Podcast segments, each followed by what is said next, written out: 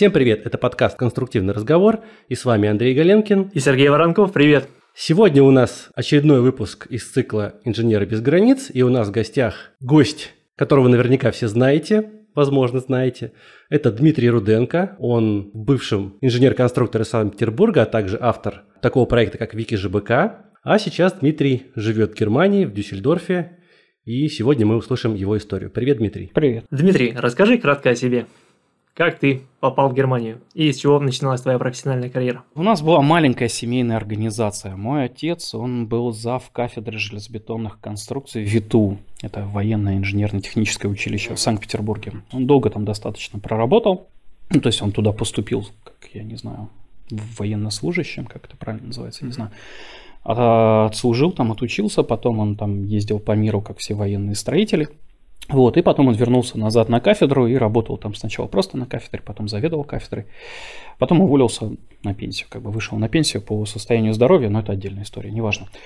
Кандидат наук, писал докторскую, докторскую он не защитил, опять-таки, там по политическим каким-то проблемам. Док, докторская у него была на тему многократ, э, господи, многократные воздействия на внецентренно сжатые железобетонные элементы.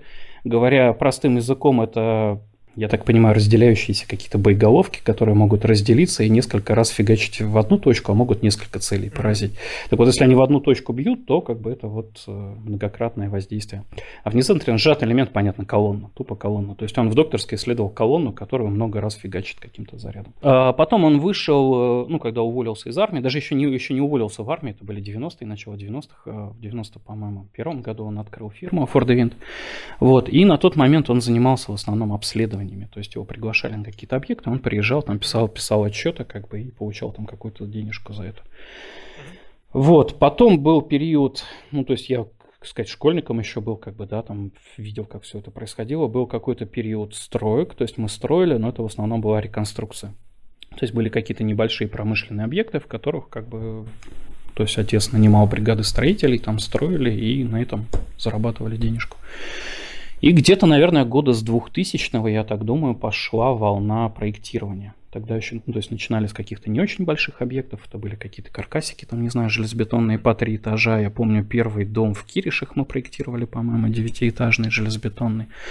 Вот, и, соответственно, как сказать, я в тот момент уже достаточно хорошо программировал, я увлекался программированием с детства.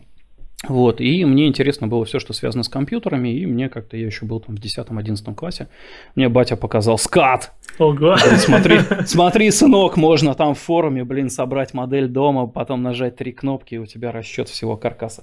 Я тогда понятия не имел, что такое нагрузки, что такое там, не знаю, бетон, там, арматура, но мне нравилось моделировать, потому что для этого ума-то особо не надо, как бы, да, то есть я моделировал какие-то каркасы, собирал, вот, прикладывал к ним там, на первых этапах, я помню, мы считали дома на два собственных веса, и и куча домов наших первых построены, рассчитанные на два собственных веса, все стоит, никаких проблем нет. Вот, и вот как-то вот, вот так вот, то есть, как это, я прошел путь от сперматозоида до командира подводной лодки, вот, то есть, начиная с э, вот этих моделей каких-то в скаде и к четвертому курсу, я, то есть, я точно помню свои ощущения, на четвертом курсе я уже запроектировал 25-этажный жилой дом и ездил на авторский надзор. И, ну, понятно, да, ребенок приезжает на авторский надзор, как бы начинает там что-то взрослым дядькам там рассказывать, что они что-то неправильно делают. Вот, поначалу было, конечно, волнительно, тяжело, и была ситуация, когда я приехал, и это были стены первого этажа, и они были забетонированы в, ну, в мороз какой-то. И, короче говоря, там снег лежал в опалубке, они залили сверху бетон, и низ как бы всех конструкций был просто не пробетонирован. Я говорю, ребята, надо это все срубать, это все какая-то хрень, как бы это надо все убирать, как бы и бетонировать заново. И там мужик такой, не знаю, там 50-60 лет, такой матерый, такой, да что ты, у вас можно матом ругаться, нет? Тут, тут, или, или, или мы в приличном обществе? Запикаем, запикаем. Мы же вроде как строители, это, это часть нашей жизни, мне так, мне так кажется. В общем, он сказал, что ну, он не хочет срубать эти конструкции, он это иначе сказал.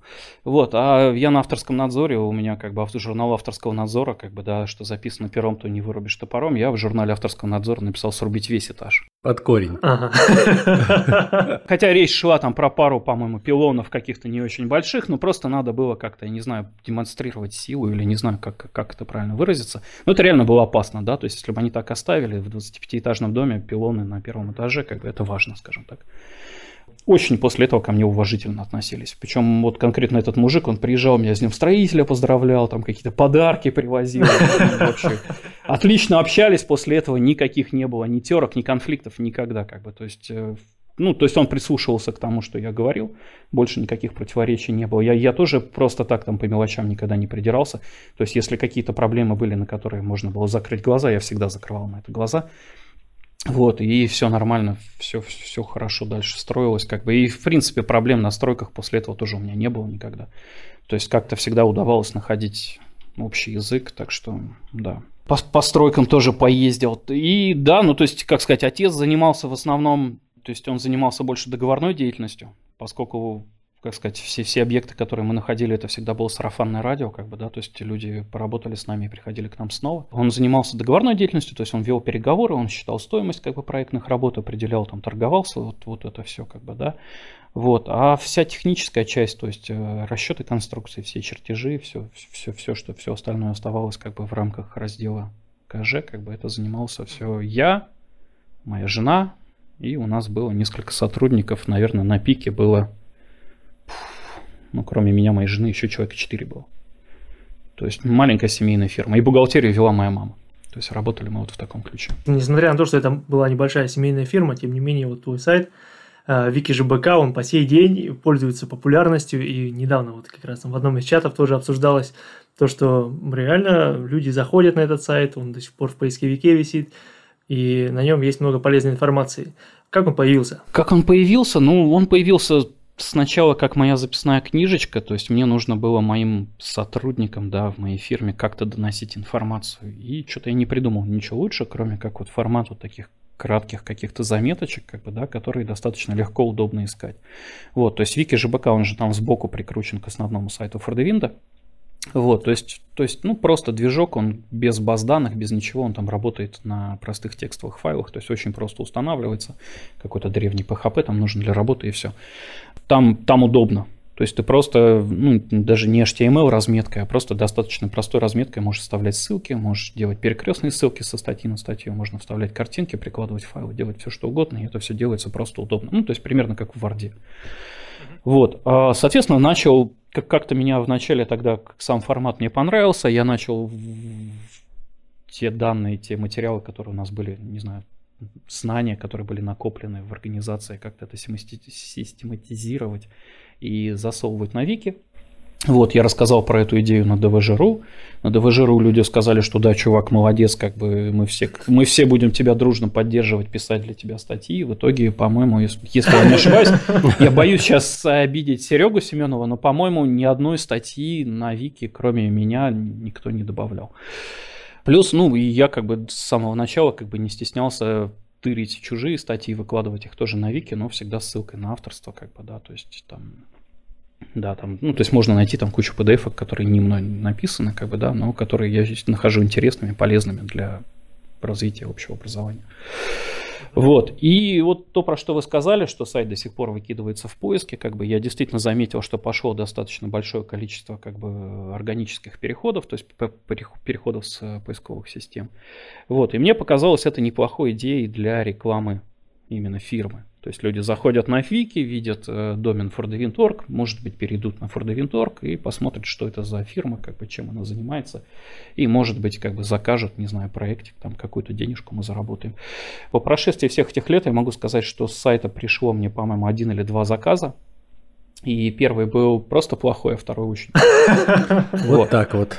Все остальные запросы, которые приходили как бы с сайта к нам, это в основном были, не знаю, какие-то фундаменты для дачи или, не знаю, вот, не знаю, там люди строят баню себе, хотят кинуть там пару ФБС, и им нужно там за 3 копейки, чтобы кто-то нарисовал проект, как положить эти ФБС, там, не знаю. То есть вот такого плана, как бы, и я в это не ввязывался. Я ввязывал, то есть вот то, что плохой проект, в который мы ввязались, там нужно было запроектировать э, в существующем здании, э, ребята попросили две металлических лестницы, два КМчика маленьких на лестнице сделать. Я попросил, как сейчас помню, 60 тысяч, по-моему, за эту работу, взял аванс 20 или 30 тысяч, и, короче, оставшиеся там нам так и не заплатили. Мы даже не связывались там с судами из-за копеек из-за этих, как бы, да, там с судами дольше проводишься, как бы. Вот, а второй объект, я помню, там, по-моему, даже на стадии переговоров что-то шло, шло, и все отвалилось. Ну, в общем, как маркетинговая платформа, она не, не сработала. Вообще ни разу. Ну, честно говоря, вот как маркетинговая, может, не сработала, но как портал со знаниями, да, с таким огромным количеством полезной информации, это прям сработало. Потому что я, ну, буквально, я, ну, не знаю, частенько очень туда захожу, и на самом деле, как металлист, большинство, чего я знаю по железобетону, я вот с этого портала почерпнул. Вот честно. Поэтому большое спасибо тебе за то, что ты его сделал. Хоть он и твои цели не выполнил, но я думаю, он выполнил ту задачу, ну, которую ты перед ним не ставил. Да, он дал знания многим-многим инженерам. Да, не только в твоей фирме, но и вообще по всей России. Это сто процентов. Я присоединяюсь к каждому слову, потому что когда только-только начинал после универа разбираться во всем этом расчетах и так далее, твой сайт действительно мне во многом помог, э, как-то расставил приоритеты, простыми словами объяснил какие-то не совсем простые вещи. Вот я, вот я хочу подчеркнуть именно, что простыми словами, потому что, мне кажется, проблема, наверное, образования универского и, в принципе, всех книжек, которые есть, там, не знаю, по строительному делу, по проектированию, они написаны все каким-то очень заумным академическим языком и ты читаешь там, точку, я не знаю, в точку. Ты читаешь СНИП какой-нибудь, ты читаешь, я не знаю, какую-нибудь умную книжку по железобетону, и там какие-то интегралы, дифференциалы, блин, какая-то угу, жесть. Угу. Ты вот это все прочитал, и такое, проектировать-то как? Вот, вот я сижу, мне надо, мне балку сейчас надо запроектировать, мне, мне делать-то чего, как бы, какие вот эти вот интегралы, дифференциалы, как бы, да. То есть даже элементарно ты читаешь там снип нагрузки и воздействия, тебе надо собрать нагрузки там на простую балку, ну там не, не самая очевидная задача, как бы, да, по снипу собрать нагрузки. И всегда хотелось какой-то информации попроще, как бы, да, то есть... Эм, причем у меня это как раз у меня отец, который доктор наук, и когда я ему задавал какие-то вопросы, он мне всегда начинал вот именно что-то там интегрировать, дифференцировать на листике, там, не знаю, на салфетке какой-то.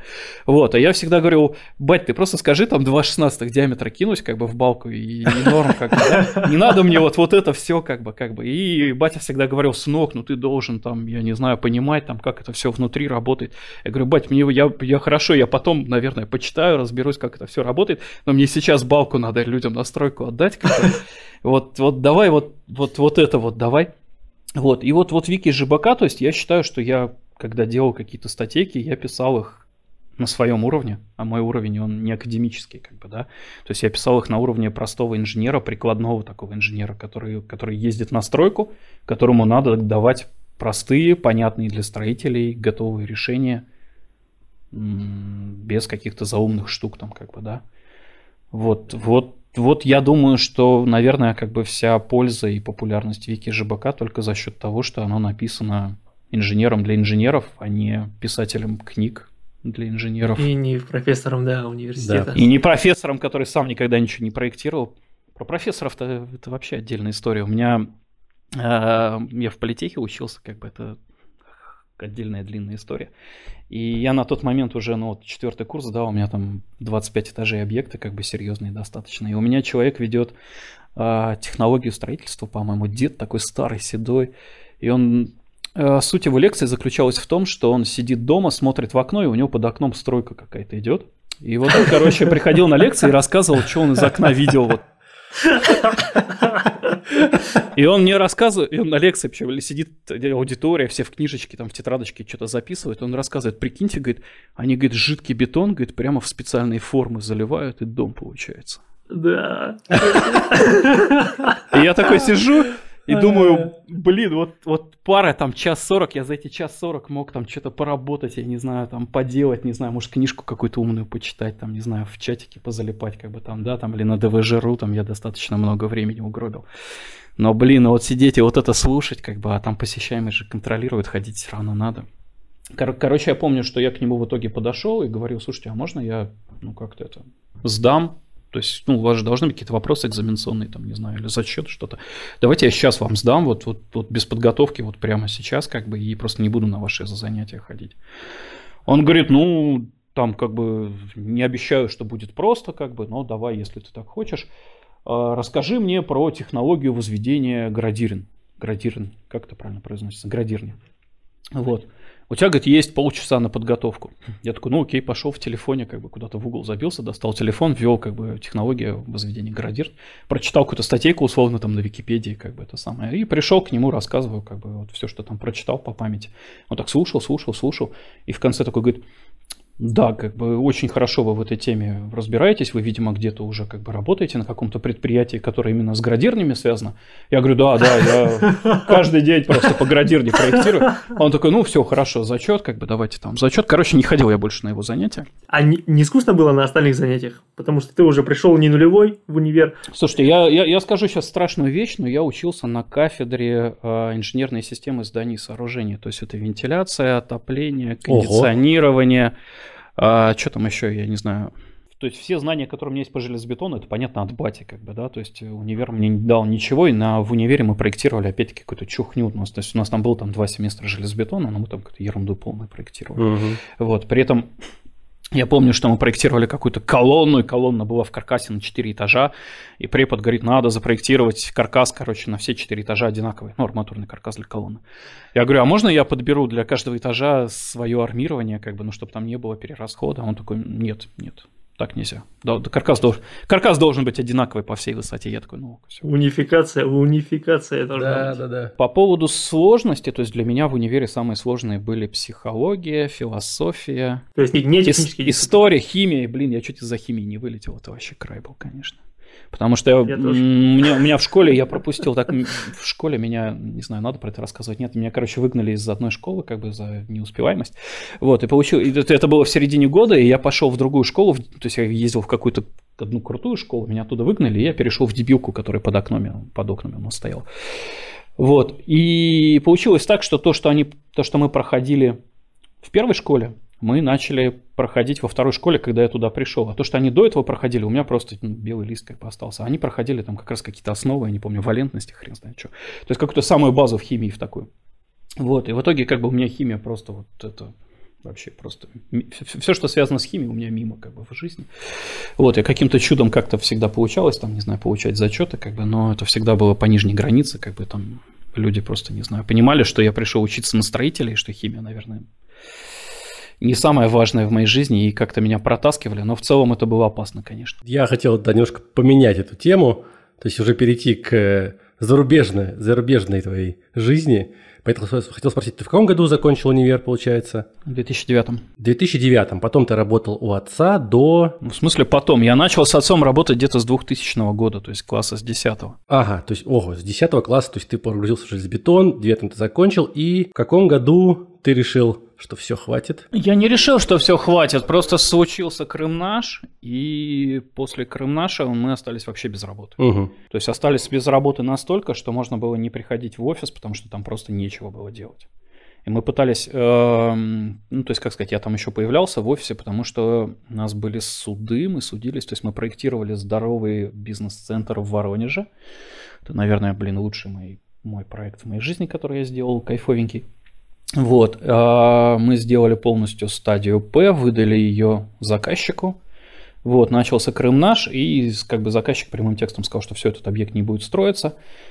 Мы сказали, что давайте оплатите нам стадию П. Они сказали, нет, верните нам аванс. Угу. Вот, соответственно, у нас был суд, который длился, не знаю, ну, больше полугода, наверное. Мы в итоге как бы ну, достигли мирового соглашения. То есть они выплатили нам не всю сумму со стадию П, но достаточно много денег выплатили.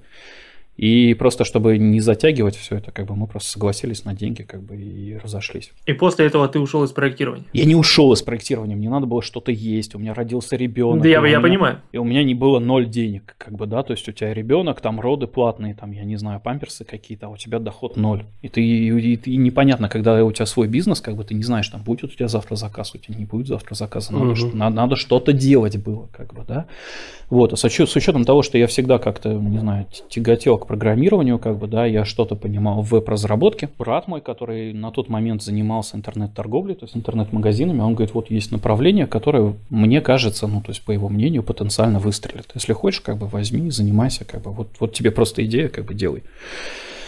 Вот, мы с женой сели, это были, по-моему, новогодние каникулы с чтобы не соврать, наверное, с 15 на 16 год. Да, с 15 на 16 год, когда это вот мы всем этим занялись плотно. А, ну, как плотно, новогодние каникулы, две недели, вся страна в пьяном угаре. Вот, мы сели и начали пилить интернет-магазин. Вот, мы его пилили ровно вот эти две недели. Все как бы, причем так, не знаю, там по 16 часов в сутки. Ребенок еще маленький, там в этой самой в кроватке спит, не мешает. Вот, и мы сделали этот сайт, ну, он как бы он сразу был в интернете доступен, как бы там прописали его там в поисковиках, не поисковиках, какую-то рекламку настроили, по-моему, на Яндексе на тот момент. Первый рабочий день, я не помню, там 11-12 января, не знаю, какой там первый рабочий день был после этих праздников, и у меня первая продажа и сразу на какую-то хорошую такую сумму. Угу. И я такой опаньки, опаньки такой, на этом можно заработать. Вот. Короче, ну то есть я помню первое, как, как все, все бывает в жизни первый раз, первая продажа была на 36 тысяч, как бы, да, и наша рентабельность была 20%, то есть 36 тысяч. А тематика у тебя была? Паяльное оборудование. Оборудование для пайки. Угу. Вот, то есть мы продавали промышленное паяльное оборудование, которое ну, для производства электронных компонентов. Опять-таки, да, то есть я увлекался на тот момент э, умными домами, как бы сам там дома у себя сделал умный дом, и как бы, то есть мне интересна была эта тема с припоями, там, с пайкой, как бы с компонентами, с какими-то, поэтому мне в целом было понятно там, чем припои друг от друга отличаются, чем станции друг от друга отличаются, поэтому мне, в принципе, несложно было в эту тему как бы входить. Вот. А, пум-пум-пум-пум. Короче, месяца через 2-3 мы запустили второй сайт, потом третий, потом, короче, у нас 14 сайтов было в какой-то Ого. момент. Вот, мы, дел... мы делали сайты по как монобрендам, то есть один бренд, один производитель, один сайт. Вот, и это хорошая как бы, ну, штука с точки зрения, не знаю, маркетинга, не маркетинга, потому что когда ты хочешь купить себе там, не знаю, Bosch какой-нибудь, да, не знаю, что угодно, там, инструмент, как бы, и когда ты заходишь на сайт, не знаю, 220 вольт, и там все подряд, и ты такой, ну окей, наверное, они тоже Bosch продают. А когда ты заходишь на сайт bosch.ru, там условно, как бы, да, ну, не знаю, Bosch-shop мы делали, вот, то у тебя доверие намного больше, и поэтому продажи шли вообще очень-очень-очень неплохо, как бы. Причем как-то так получалось, я не знаю за счет чего. То есть мы сделали второй сайт, у нас на первом сайте продажи подросли, и на втором начали, начало что-то продаваться. Сделали третий сайт, на первом продажи подросли, на втором подросли, на третьем начало что-то продаваться. Сделали четвертый сайт, на первом еще подросли, на втором подросли, на третьем подросли, на четвертом начало что-то продаваться. И как бы мы то есть масштабировали все это как бы бесконечно. Вот, и в итоге вышли, что мы могли там в сайт, не знаю, любого... Мы, мы, мы познали искусство парсинга, то есть мы тырили информацию, не знаю, там с сайта производителя, там, с сайтов конкурентов вытаскивали. То есть можно было сайт какой-то, ну, неплохой, интернет-магазинчик сделать за выходные условно. Вот, настроить на него рекламу, как бы, и просто ждать, когда оно все начнет продаваться. Своих складов мы не держали никаких, то есть мы находили поставщика, с поставщиком договаривались о какой-то скидке. Вот, иногда без скидки начинали работать, но как бы, то есть поставщики говорили, покажите нам, что вы что-то продаете, мы вам дадим скидку. То есть начинали как-то работать, как бы, вот, и потом там в зависимости от объемов получали какую-то скидочку. Вот, и да, то есть это все по сей день работает. И так продолжалось до какого времени? Это все продолжалось до того времени. Следующая ключевая точка в моей жизни, наверное, была, когда закрыли американские посольства в России. Не знаю, помните, нет? Это был, угу. по-моему, примерно да, помню, конечно. 17 или 18 год. И для меня это уже был звоночек, что, как сказать, закрыли американские, скоро закроют всю Европу, как бы, и будем мы жить, не знаю, в этой Северной Корее в какой-нибудь. Вот, и начали думать, какие есть варианты. А опять-таки надо тут заикнуться, что мой брат к этому моменту уже жил в Германии. Вот, и он говорит, что давай, типа, я тебе помогу, там, чем смогу, как бы, давай делать все. Вот, и мы выбрали вариант с голубой картой. Голубая карта – это рабочая виза по привлечению высококвалифицированных сотрудников страны Евросоюза. Вот, там достаточно простые условия ее получения, ну как простые условия, нужна зарплата от 60 тысяч евро в год, ну, то есть контракт с фирмой на зарплату от 60, угу. 60 тысяч евро в год и степень магистра. До налогов. Это до налогов? Да, до налогов. В Германии и вообще везде, во всем мире, кроме России, все зарплаты всегда до налогов. Соответственно, ну и как бы работу как искать, как бы брат э, занимался торговлей, то есть вот этой интернет-торговлей уже он начал к тому моменту торговать в Германии. Он говорит, давай вот то же самое, что мы делали в России, все эти же бренды, как бы пробовать торговать как бы на немецкий рынок. Вот, ну вот так оно все и, то есть мы где-то в течение, мы долго достаточно собирали документы, там на самом деле, то есть звучит просто, но по факту там нужны были апостили на диплом, которые делаются там 3-4 месяца, нужны были апостили на всякие документы свидетельства о рождении ребенка, на свидетельство о рождении брака, вот, плюс там как бы с консульством все тоже не так быстро, то есть там как бы подаешь документы, они там рассматривают какое-то время. Вот. Но в целом как бы мы прошли всю эту процедуру, получили визу сначала получил я, я поехал первый в Германию. Вот, я поехал 1 октября, и я занимался здесь обустройством уютного гнездышка, то есть я нашел квартиру, э, ну, то есть начал как бы работать, начал курсы немецкого, приехал сюда с нулевым немецким, абсолютно с нулевым. Угу. Ты вообще не знал языка? Ну, пару слов там знал, там, привет, пока, там, не более того. Пошел на курсы немецкого сразу, причем курсы были интенсивные, то есть это было 5 дней в неделю по 4 часа. Таких курсов просто, ну, забегая вперед, чтобы более-менее тут как-то жить, надо 10 месяцев отходить. Ого. Да, то это есть... сурово очень. Ну, это не сурово, потому что с учетом, ну, я, в принципе, сейчас прошел весь этот путь, и мой немецкий очень далек от того, который я бы хотел, чтобы у меня был. Да, то есть моя жена, то есть я переехал 1 октября, жена переехала с ребенком в середине февраля. То есть до этого момента я занимался тем, что я нашел квартиру, это самая сложная задача в Германии, потому что жильем здесь полная беда. Вот, потом квартиры здесь, ну, то есть снял квартиру, а квартиры здесь сдаются без ничего, здесь не было ни светильников, здесь не было мебели, здесь не было кухни. То есть единственное, в принципе, все, что было в квартире, когда я в нее зашел, это унитаз. Ты получаешь ключи от квартиры, заходишь в нее, садишься на унитаз, и все, больше тебе, в принципе, делать нечего. Включаешь телефон. И... Да, не, а интернета тоже нету с интернетом в Германии. Я, кстати, удивлен, что у нас, что мы с вами разговариваем, и связь не прерывается, потому что беда полная вообще с интернетом. То есть немножечко лучше становится сейчас а за счет того, что все на хом-офис переехали, и как-то, видимо, местные операторы интернета как-то чуть-чуть подсуетились и сделали что-то получше. Но в целом, то есть, не знаю, ну, реально очень плохо, что мобильный интернет, что проводной. Ну, просто, ну, чтобы вы понимали, да, я сейчас, у меня роутер мой домашний, он подключен в телевизионную розетку. Роутер в телевизионную розетку. Вы такой в России вообще вот эти вот коаксиальные кабели, когда видели, видели ли когда-нибудь, и видели ли вообще, и когда видели. То есть, я к тому, что, да, интернет идет просто по этим, по тем же проводам, по которым телевизор подключается. Вот она, загнивающая Европа, значит, нам не врут. Она не загнивающая. Тут вопрос в том, что технологии в Россию пришли немножечко позже, чем они пришли во весь, весь остальной мир. То есть, условно, условно, интернет проводной пришел в Германию раньше, и на тот момент была передовая технология вот этот коксиал. И всю Германию опутали коксиалом, и она по сей день пользуется этим коксиалом.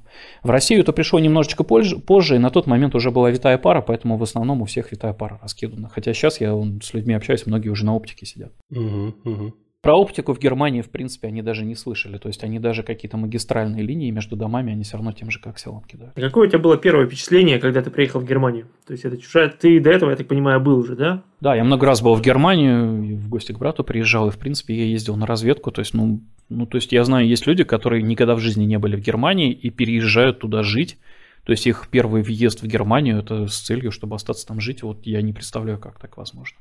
Потому что, ну, я, я часто повторяю фразу, как бы, да, что не надо сравнивать жизнь в России и в Германии, потому что ты сравниваешь развитую страну и развивающуюся.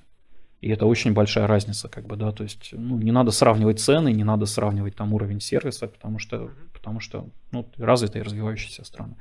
Сильно другой менталитет, другие люди с другими принципами, принципами, с другими жизненными взглядами, не знаю, с другим подходом к жизни, как бы, да.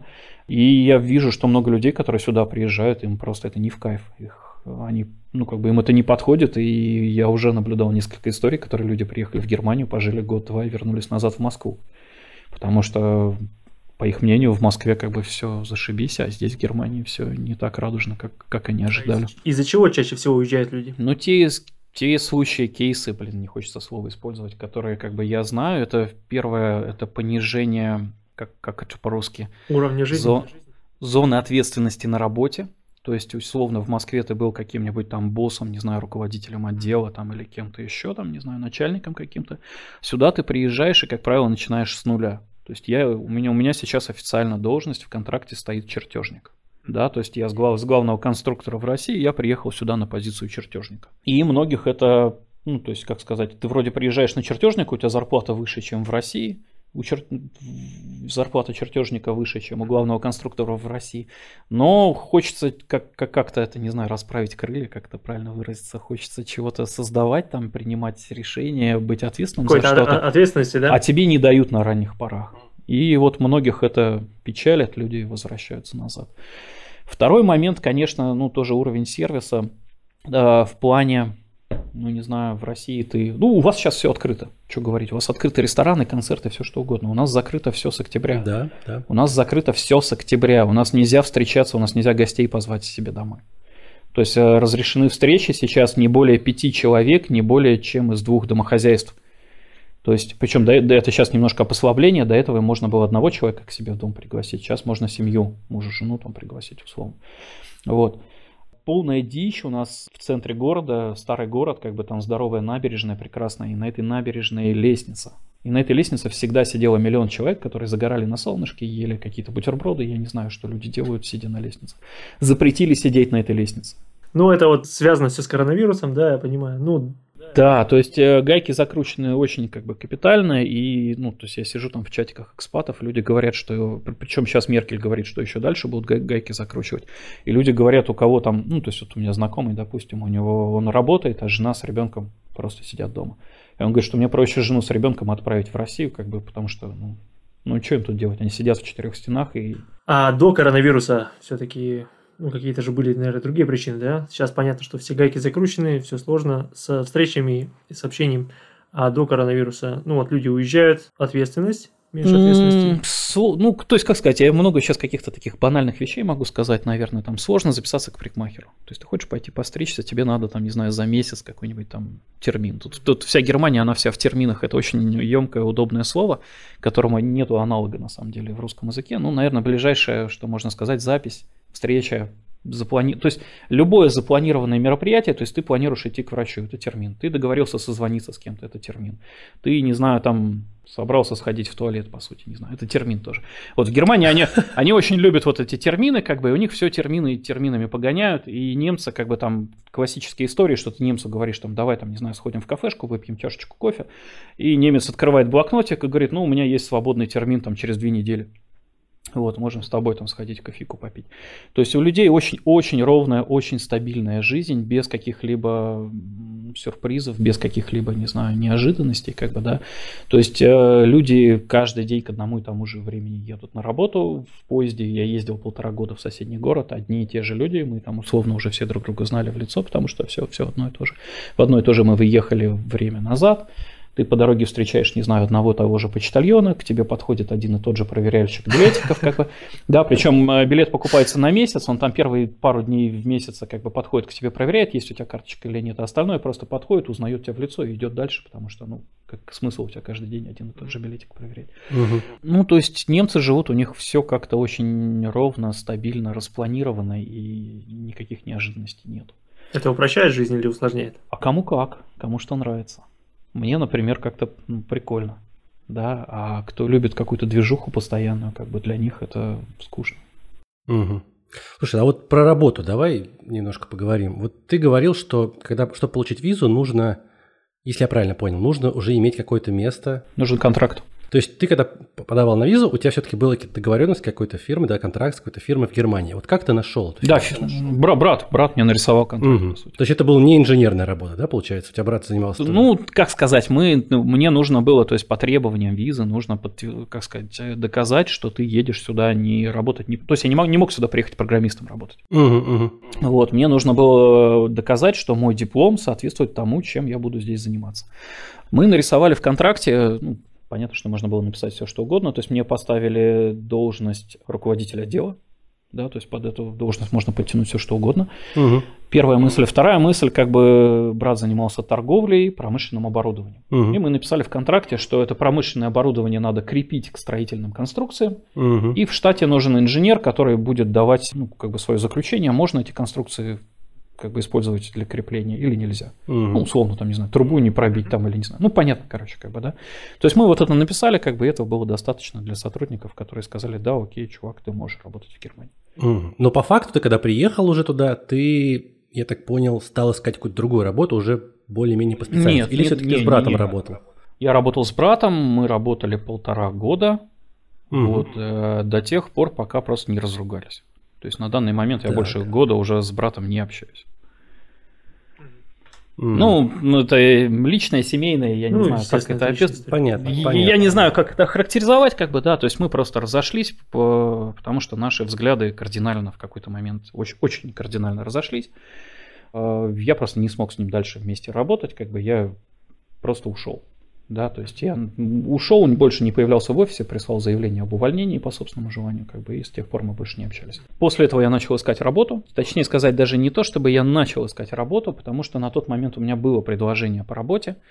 И это было предложение по работе, сейчас много страшных вещей говорю, наверное, это было Java-программист. Вот, то есть я, я меня пригласили Java-программистом, и там паренек с Украины, с которым мы очень много общались, то есть он был моим ментором, он готовил меня к тому, чтобы взять к себе фирму в течение полугода. То есть в течение полугода мы с ним общались, у нас были еженедельные созвоны, вот, и он как сказать, готовил программиста под себя, под свою фирму, он давал мне задачи, я в течение недели эти задачи решал, через неделю мы созванивались, я ему показывал решение, он как бы давал свою рецензию на это решение, где что можно улучшить, где там, не знаю, что можно оптимизировать, и давал следующую задачу. Мы через неделю снова созванивались. Так прошло в течение полугода. В итоге как-то так внезапно для всех случился коронавирус, и он открыл свою фирму, и у него не получилось взять контракт, там, который он планировал. Он начал искать какие-то другие контракты, он нашел какую-то мелочевку. Короче говоря, он не был готов взять меня на работу на ту зарплату, которая мне нужна была для продления визы. То есть он готов вроде как был меня взять поменьше, а поменьше мне не, не подходило, потому что мне бы просто местная миграционная служба не продлила визу бы. То есть ты ехал туда не быть конструктором, ты ехал, ну, вернее, не ехал, да, а у тебя не было планов возвращаться обратно в стройку? Скорее да, чем нет. Потому что мне, ну, не знаю, мне как-то айтишная тема все-таки близка по жизни. Мне, мне хотелось куда-то вот все-таки войти, как бы в какой-то войти, да? Войти, войти, да. В, войти, войти, вот, но не получилось. То есть э, не знаю, может быть, еще будут, будут какие-то попытки, не знаю, может быть, это будет параллельно с тем, чем я сейчас занимаюсь. Посмотрим, посмотрим. То есть я пока далеко сейчас не планирую, сейчас более-менее ситуация стабилизировалась, попробуем зафиксироваться на данной точке и посмотрим, что дальше будет. Соответственно, я начал, начал искать работу, не, не сразу, я начал искать ее где-то месяца через два, после того, как я остался без работы. И почему-то у меня была уверенность, что я легко и просто, что я такой молодец, как бы, что я легко и просто найду работу. А, я прошел, наверное, штук 30 собеседований. Ого. И после, то есть первое собеседование, когда мне отказали, это была там, не знаю, депрессия, шок, вторая как бы там, ну, короче, каждое следующее собеседование убивало во мне, не знаю, какую-то частичку, как бы, и я понял. Ну, то есть, как сказать, я объясняю это все достаточно просто. Я ломился в IT, я смотрел позиции Java-программиста, Python-программиста, я смотрел а, ну да, в основном это. То есть я смотрел какие-то джуновские позиции как бы на разработчиков. При этом мне давали тестовые задания, я эти тестовые задания, как мне кажется, хорошо решал, там, отправлял. Вот, после этого как бы было там второе, третье собеседование, после которого прилетал отказ. Это продолжалось, то есть я, наверное, подался штук, я думаю, 60 фирм, прошел, наверное, где-то вот 20-30 собеседований, ну, часть там, понятно, с рекрутерами, часть с непосредственными фирмами, везде как бы прилетал отказ. Я это списываю на то, что немцы просто безумно угорают по корочкам. Вот. И когда на собеседовании доходил разговор про то, что где ваш диплом, я говорил, у меня диплом инженера-строителя, они такие, а, да, понятно. И себе галочку там ставили какую-то как бы в листике, и после этого, то есть ты уходишь домой, и тебе обычно на следующий день прилетает как бы, что извините, как бы есть кандидаты получше вас. То есть я, я именно списываю это на то, что нужен диплом, короче, без диплома делать нечего. В целом, как бы, ну, немцы очень действительно угорают по дипломам. То есть у них э, достаточно очень, ну, очень высокий порог вхождения получения высшего образования. То есть нет такого, то есть я не знаю, там в классе, в котором я в школе учился, у нас там из 25 человек 24 пошли там куда-то в какие высшие вузы, учебные заведения в какие-то. Здесь такого нету, здесь как бы идут единицы, и даже из тех, кто пошел, очень многие не доходят до конца, не заканчивают обучение, потому что сложно и да, ну, то, так выстроена система у них. Вот. Соответственно, э, высшее образование здесь котируется. И вплоть до того, что как бы, ну, у нас есть приставки там, да, там доктор, профессор, я не знаю что. Вот здесь у меня приставка дипломированный инженер. То есть я пишу во всех, у меня, мне даже письма там приходят, не знаю, условно языки, там реклама приходит, а у меня написано дипломированному инженеру Дмитрию Руденко. И, ну, ну, у них это считается круто. При этом э, есть закон, который, если ты не являешься дипломированным инженером, но написал себе где-то, что ты дипломированный инженер, штраф, по-моему, что-то 60 тысяч евро или вот. Какая-то годовая зарплата. Да, какая-то безумная цифра совершенно такая, как бы неподъемная в моем понимании. После того, как ты э, прошел несколько собеседований, вот ты говоришь, штук 30 прошел на IT, э, ты стал искать в другой отрасли сферу или просто подвернулась? Да, я работа? понял, что как бы, ну, что-то делать-то надо, как бы, да, причем у меня поджимали сроки уже. То есть э, миграционная служба дала мне 6 месяцев на поиск работы. Если бы я за эти 6 месяцев не нашел работу, как бы, ну, соответственно, нас бы попросили отсюда. То есть у нас не было бы легального основания оставаться в Германии. Вот, соответственно, надо было уже что-то прям срочно делать, как бы там был супер запасной план Б, как бы даже план Z, я не знаю, как его назвать. Вот, но не хотелось им пользоваться, соответственно, я пошел искать позиции конструкторов, вот, и прошел одно собеседование на конструктора, причем собеседование прошло очень позитивно в моем понимании, как бы, да, но мне, мне вообще никакой ответ не оттуда. Ну, то есть я потом написал письмо, что через пару дней, что типа, может быть, вы мне что-то ответите, и вообще никакого ответа не получил. Вот. Единственное, что, ну, то есть мне самому не супер хотелось в ту фирму, они занимались проектированием э, вышек связи. Ну, вот эти металлические конструкции для вышек связи, как бы, да, GSM там или что там, 5G, 5G сейчас модная тема. Вот, э, то есть им нужен был конструктор для расчета вот этих металлических башен, короче. Ну, я им рассказал, что я там считаю, там все там в программах знаю, там, там они все классно, давай там. Вот, единственное, что они хотели меня сначала на практику, чтобы я показал в течение практики, что я умею, как бы, что я что-то могу. И после этого как бы трудоустраивать. Вот, я заикнулся, что как бы, ну, блин, хотите, дайте мне тестовое задание, я сделаю тестовое задание, я не хочу никакую практику, я хочу сразу контракт. Вот, возможно, из-за этого как бы они меня заигнорили, не знаю, неважно. Вот. И потом, и тоже надо понимать, что Германия это очень медленная страна, здесь все происходит очень медленно за счет того, что немцы, у них все стабильно, как бы, да, никаких неожиданностей не происходит, поэтому если тебе нужно решить какой-то вопрос, для них это неожиданность, и поэтому все очень медленно. Поэтому ответить, то есть я подавался на какие-то вакансии, ответить в течение месяца это норма. То есть ты отправляешь свои документы, как бы, да, там, не знаю, резюме, что там, там какие-то портфолио я отправлял. То есть в течение месяца это вообще в порядках нормы ответить. Некоторые ответы мне прилетали, то есть э, до смешного через 6 месяцев. Ого. То есть уже в тот момент, когда я сидел работал, мне прилетали ответы, что да, мы рассмотрели вашу заявку, нет, вы нам не подходите. Я такой, ну зашибись, через 6 месяцев там не ответили. Спасибо, ребят. Не, ну, на самом деле смешно, но это как бы для Германии нормально. Короче говоря, в итоге, как я нашел текущее место работы, я отправил очередную какую-то заявку на каком-то то есть, блин, я уже долбился на все сайты, какие только можно. LinkedIn там уже там весь там был, не знаю, изучен. Местный сайт Xing как бы весь был изучен. В итоге на каком-то степстоне от, нашел какую-то вакансию, отправил туда свои документы. Это было типа часов 11 утра. Примерно в час дня мне звонок на мобилку, и человек с приятным бархатным немецким голосом говорит, здравствуйте, хотелось бы как бы это самое с вами познакомиться. Вот, я говорю, ну, то есть я, меня удивило, что звонок в тот же день, когда я отправил документы, это был первый звоночек, на который надо было как бы уже тогда начать опасаться. А еще надо тоже сказать, что немцы в основном, они очень рано встают, очень рано ложатся спать, то есть они обычно работают где-то с 7 до 4, да, рабочий день. И человек говорит, давайте встретимся, познакомимся, ну, вот в центре Дюссельдорфа, как бы у нас есть офис, давайте на 7 вечера.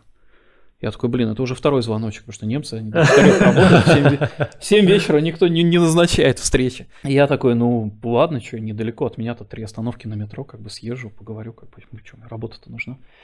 Вот, приезжаю, там шикарный офис, как бы в самом центре Дюссельдорфа, прекрасный офис, как бы молодой парень, ну как молодой, не знаю, я на тот момент подумал, что, наверное, лет 40 ему где-то. Мы начинаем разговаривать, немецкий у меня там какой-то есть, вот, на тот момент у меня был немецкий, чтобы вы понимали, B1. Не знаю, если вам это о чем-то говорит. Это где-то это интермедиат где-то примерно. А мы разговариваем, я говорю, что вот я то, то и то, показал там свой канал на ютубе, показал там, какие у меня там средства автоматизации, там что-то. Он такой сидел, слушал, такой, да, классный чувак, вообще молодец.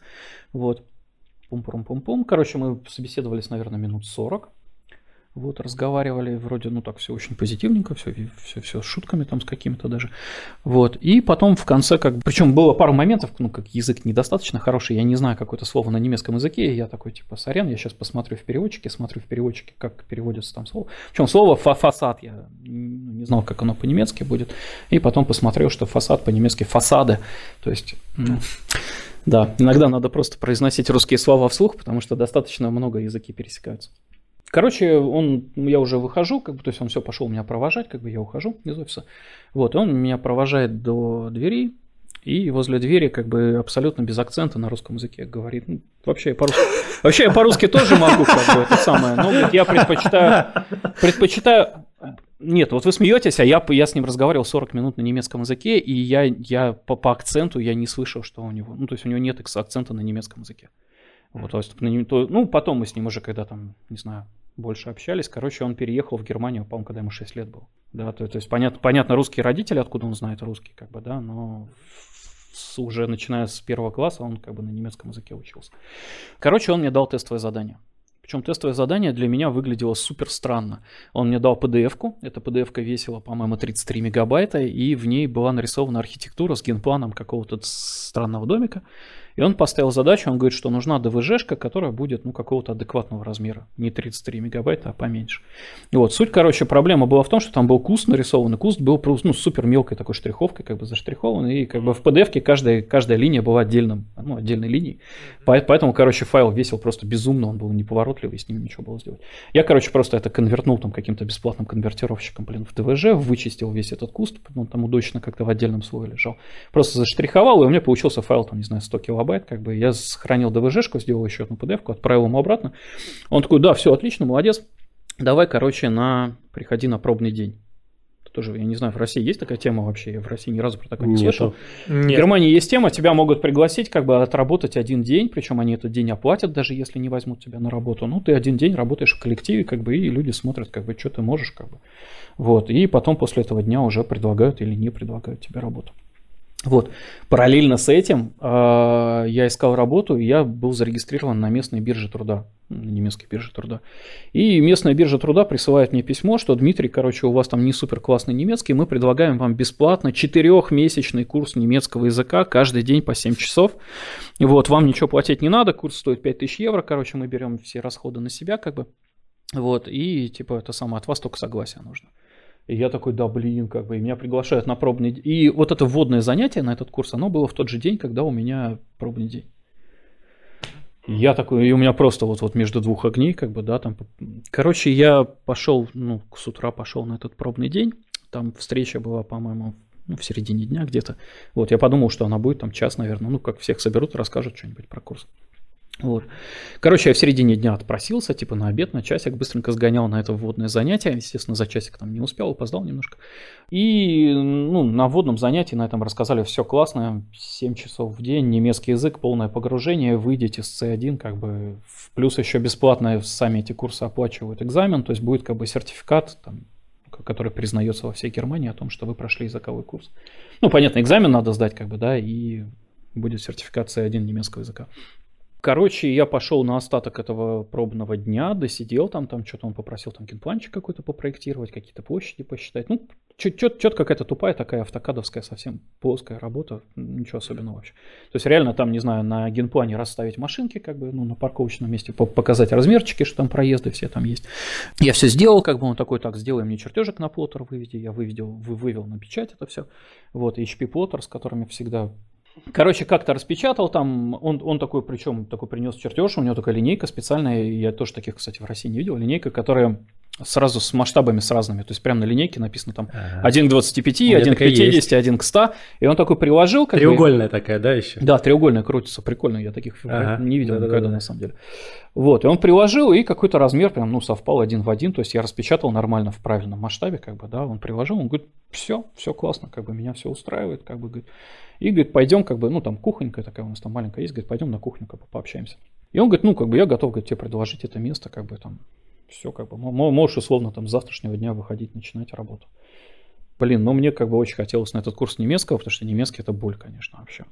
Я говорю, что так и так мне предложили курс этого немецкого, это 7 часов в день, 4 месяца по факту. Он говорит, а ты можешь после курсов, как бы, там, не знаю, 2-3 часа в день еще работать? Я говорю, ну, думаю, да. Вот, в итоге, в итоге следующие 4 месяца были полного ада, короче, потому что 7 месяцев, 7 часов, короче, немецкого языка, это просто, я не знаю, мозг закипал вообще, не знаю, я выходил с этих курсов выжатый как лимон, и после этого ехал в офис, и в офисе еще работал там 2, 3, 4 часа, ну, до потери сознания условно, как бы. После этого возвращался домой, там, не знаю, что-то ужинал, ложился спать, и с утра просыпался, завтракал опять на курсы, как бы, на эти фигачил. Так вот прошли у меня 4 месяца, при этом, как бы, ну, я не знаю, что не так с моим шефом. Фирма основана в 2013 году, и с 2013 года он запроектировал и построил один дом. То есть фирма застройщик, да? То есть он, он строит дома. С 2013 года он построил один дом на 8 квартир трехэтажный. И когда я воткнулся, вот я начал с ним работать, у него одномоментно 5 объектов было в работе, 5 домов. От 2 до 15 квартир, а, от 2 до 5 этажей. И все эти дома нужно было делать прямо одновременно. То есть была готовая, ну, по нашим меркам, стадия П, и нужно было фигачить рабочую архитектуру, то есть кладочные планы, я не знаю, ведомости перемычек какие-то, блин, вот, вот это все как бы, да. Причем, ну, генпланчики в том числе как бы порисовать. И это все было, в, ну, в том примерно, как сказать, в том темпе, когда вот завтра бетонируется плита там фундаментная, надо, чтобы был чертеж, не знаю, стен подвала к завтрашнему дню, чтобы они mm-hmm. вот забетонировали сразу. Это, это всегда так в Германии? Я не знаю, это... я не знаю. Я, я, я работаю вот в этой фирме, то есть у нас фирма сейчас 4 человека, да, то есть шеф, я, инженер, а, шеф занимается ну, этой договорной какой-то деятельностью, я занимаюсь все, что связано с чертежами, это все абсолютно на мне. У нас есть прораб, который ездит на стройку, у нас есть девочка-секретарь, которая такая полубухгалтер, полусекретарь как бы. Вот, вот это наша фирма. Я понятия не имею, как это вообще происходит в Германии. Я могу отвечать на вопросы только, как это происходит конкретно в моей фирме. Я не уверен, что в других фирмах также. Скорее всего, в других... Ну, я надеюсь, я надеюсь, что в других фирмах не так.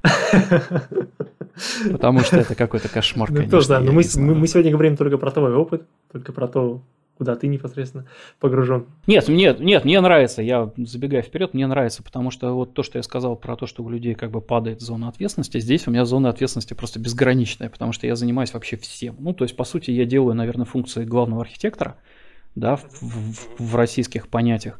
Плюс я занимаюсь, я сам делаю генплан, ну и плюс я не знаю, как бы кто этим в России занимается. То есть надо заказать окна на весь дом да, то есть, то есть есть какой-то там поставщик, я ему пишу, там, отправляю ему фасады, говорю, ребята, пришлите мне там предложение на окна. Человек, ну, там, или кто там, не знаю, подготавливает предложение на окошке, присылает мне, мне надо проверить там открывание окон, я не знаю, проветривание, чтобы там было, чтобы размеры все правильные были, а с размерами там все время какая-то там. Вот, и вот это вот, я не знаю, там в, два, в 2-3 итерации получается согласование вот этого предложения по окнам, условно, как бы это тоже То есть у тебя сейчас есть движуха какая-то? У меня движуха, у меня просто... Эта движуха тебе не скучно? Нет, мне вообще не разу не скучно, движухи просто немерено, и тоже как бы надо сказать, что я, в принципе, я ушел из проектирования в 2015 году, и в 2015 году мы работали в Нанакаде, мы делали плоские чертежики, ну, не знаю, вы примерно представляете, наверное, да, что такое, что такое палочки и кружочки в автокаде. Вот, здесь я сюда пришел, и это была моя инициатива, причем она изначально была отклонена, но я ее все-таки продавил. То есть э, мне шеф, как бы, когда я пришел, он сказал, у нас есть э, купленное рабочее место Алплана, будешь работать в Алплане. А я с Алпланом работал в политехе, когда мы еще учились, нас пичкали этим малопланом. Вот, и у меня жена здесь тоже, как бы она раньше меня нашла работу, тоже, ну, тоже около архитектурную. Она работает в Алпане, и я вижу, что это просто боль, реально боль. То есть вот и страдания ее с вот этим переключением там слоев бесконечных, это просто какая-то жесть. И я сказал, что я хочу работать в Revit. Вот, и мне шеф говорит, ну что, блин, мы тебе сейчас вот ради тебя будем там за 3000 евро покупать лицензию Revit, а я говорю, ну как бы это не мои вопросы, как бы. Вот, я хочу работать в Revit. Короче, у меня до этого не было никакого опыта вообще ни дня работы в Revit. Я с первого дня сел и начал что-то фигачить в Revit, параллельно проходя курс на степике.